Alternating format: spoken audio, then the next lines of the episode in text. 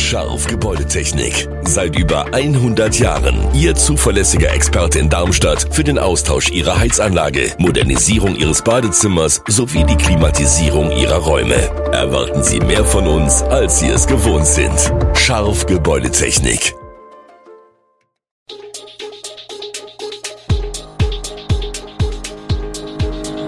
Gude, unser morgendliches News Update. Das Wichtigste aus Südhessen für Sie im Überblick. Guten Morgen aus Darmstadt an diesem 1. Dezember. Wie das Klimaticket in Darmstadt ankommt, Odenwälder Hausärzte schlagen Alarm und jetzt sollen auch Böller und Raketen öko werden. Das und mehr gibt es heute für Sie im Podcast.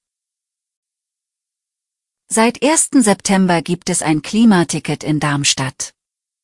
Nach einer ersten Zwischenbilanz des Umweltdezernats der Stadt sind bis 17. November 404 solcher Tickets ausgegeben worden. Darmstadts Neubürger, aber auch Menschen, die nachweislich ihr Auto in der Stadt abgemeldet haben, können mit dem Ticket für drei Monate kostenlos Busse und Bahnen nutzen. Und zwar innerhalb des RMV-Tarifgebiets 4000. Es umfasst unter anderem Griesheim, Wixhausen, Oberramstadt, Funkstadt und Eberstadt. Wie die Stadt mitteilt, haben bislang 86 Darmstädter ihr Auto abgemeldet und das Ticket beantragt. Die restlichen 318 Tickets gehen auf Neubürger zurück. Ihre Zahl lag im September bei 1393, im Oktober bei 1788. Da ist noch Luft nach oben, findet Dezernatsleiter Michael Kolmer. Er geht allerdings davon aus, dass die Zahlen in dem Zeitraum noch steigen werden. Eventuell haben noch nicht alle, die ihren Pkw abgemeldet haben, ihren Anspruch auf einen Coupon geltend gemacht. Die Coupons könnten im Kundenzentrum von Heag Mobilo am Luisenplatz innerhalb von 60 Tagen eingelöst werden. Seit Mittwoch steht ein 54-Jähriger wegen Totschlag vor der Schwurgerichtskammer in Darmstadt. Er soll am 7. Juli seinen 48-jährigen Nachbar in der Wilhelminenstraße erstochen haben. Er war noch am Tatort festgenommen worden, wo er zugab, dass er zugestochen hatte. Der Angeklagte und der Getötete waren ursprünglich miteinander befreundet, schilderte Staatsanwalt Ansgar Martinsohn. Allerdings hätten sich die beiden Männer am Ostersonntag dieses Jahres überworfen und seitdem immer wieder gestritten. Am 7. Juli hätten sich die ehemaligen Freunde mit von Männlichkeitsgehabe geprägten Sprachnachrichten wechselseitig beleidigt, bevor die Lage gegen 17.30 Uhr eskalierte. Der Angeklagte hatte in seinem Geständnis erklärt, dass sein bis dahin bester Kumpel mit ihm gebrochen habe, weil er ihm nicht deutlichs frohe Ostern gewünscht habe und sprach konkrete Drohungen aus. Heute Abend komme ich hoch und werde dich abschlachten. Im Gericht sagte er dazu, das war so daher geredet. Es ist eine besondere Würdigung des Engagements eines tapferen jungen Mannes. Die Brandesstraße in Bessungen wird in Jonathan Heimes Straße umbenannt. Jonathan E. Johnny Heimes starb 2016 im Alter von 26 Jahren an dem Krebs, den er zuvor mehrfach besiegt zu haben schien. Mit seiner Aktion Du musst kämpfen erlangte der ehemalige Tennisspieler aus Bessungen bundesweit Bekanntheit. Unvergessen ist seine Verbindung mit dem sportlichen Aufstieg des SV Darmstadt 98 in die zweite Bundesliga 2014 und in die Bundesliga 2015. Schon 2013 hatten die Stadtverordneten den Anstoß zur Umbenennung gegeben. Die Stadt Darmstadt hatte 2019 dann die Umbenennung von acht Straßen beschlossen. Nach jahrelanger Suche stehen nun die neuen Namen fest. Die wohl bekannteste der von der Umbenennung betroffenen Straßen ist die Hindenburgstraße, die künftig Fritz-Bauer-Straße heißen wird.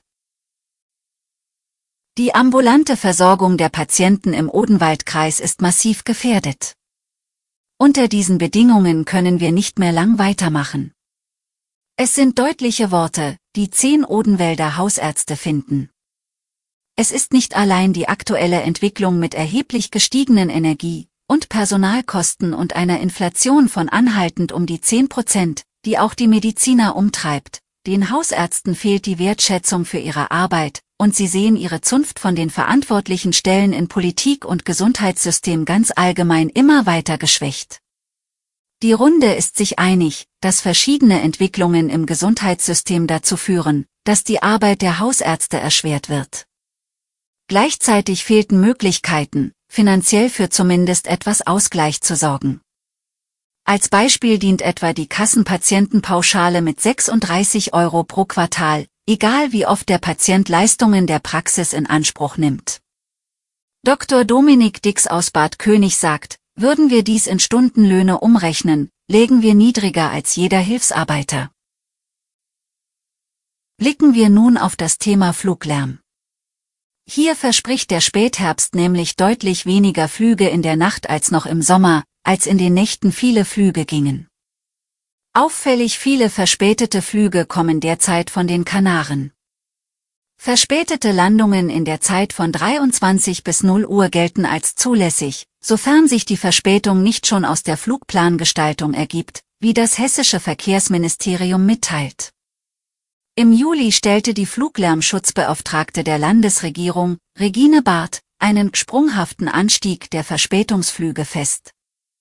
Im Juni und Juli lag die Zahl der verspäteten Landungen und auch der wetterbedingt verspäteten Starts nach 23 Uhr deutlich über den Werten des Vor-Corona-Jahrs 2019.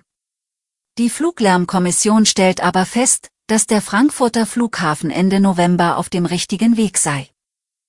Die Fluggesellschaften haben ihre Flugpläne ausgedünnt. Jetzt sollen auch Silvesterraketen und Böller öko werden. In diesem Jahr macht Corona den Feuerwerkfreunden keinen Strich durch die Rechnung, bis auf einige Ausnahmen in Städten darf geböllert werden. Doch Diskussionen um Lärm und Feinstaub setzen die Feuerwerkshersteller unter Druck, die sich nun als nachhaltig orientierte Branche positionieren wollen. Ein biologisch abbaubares und umweltfreundliches Feuerwerk sei das Ziel, mit einer grünen Produktpalette, so der Verband der pyrotechnischen Industrie. Die ersten Hersteller setzen etwa auf Feuerwerkskörper aus Altpapier und Holz. Langfristig soll kein Kunststoff mehr verwendet werden. Das Umweltbundesamt sieht das anders. Ökologisches Feuerwerk sei aktuell nicht möglich, sagt die Behörde. Vor allem wegen des Feinstaubs, wegen des Mülls, aber auch wegen Chemikalien, die für Licht- und Farbeffekte nötig sind.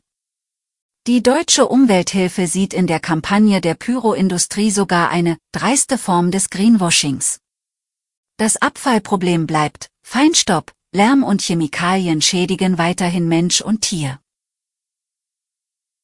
Alle Infos zu diesen Themen und noch viel mehr finden Sie stets aktuell auf echo-online.de. Gute Südhessen ist eine Produktion der VAM von Allgemeiner Zeitung, Wiesbadener Kurier, Echo Online und Mittelhessen.de. Redaktion und Produktion die NewsmanagerInnen der VAM. Ihr erreicht uns per Mail an audio.vam.de.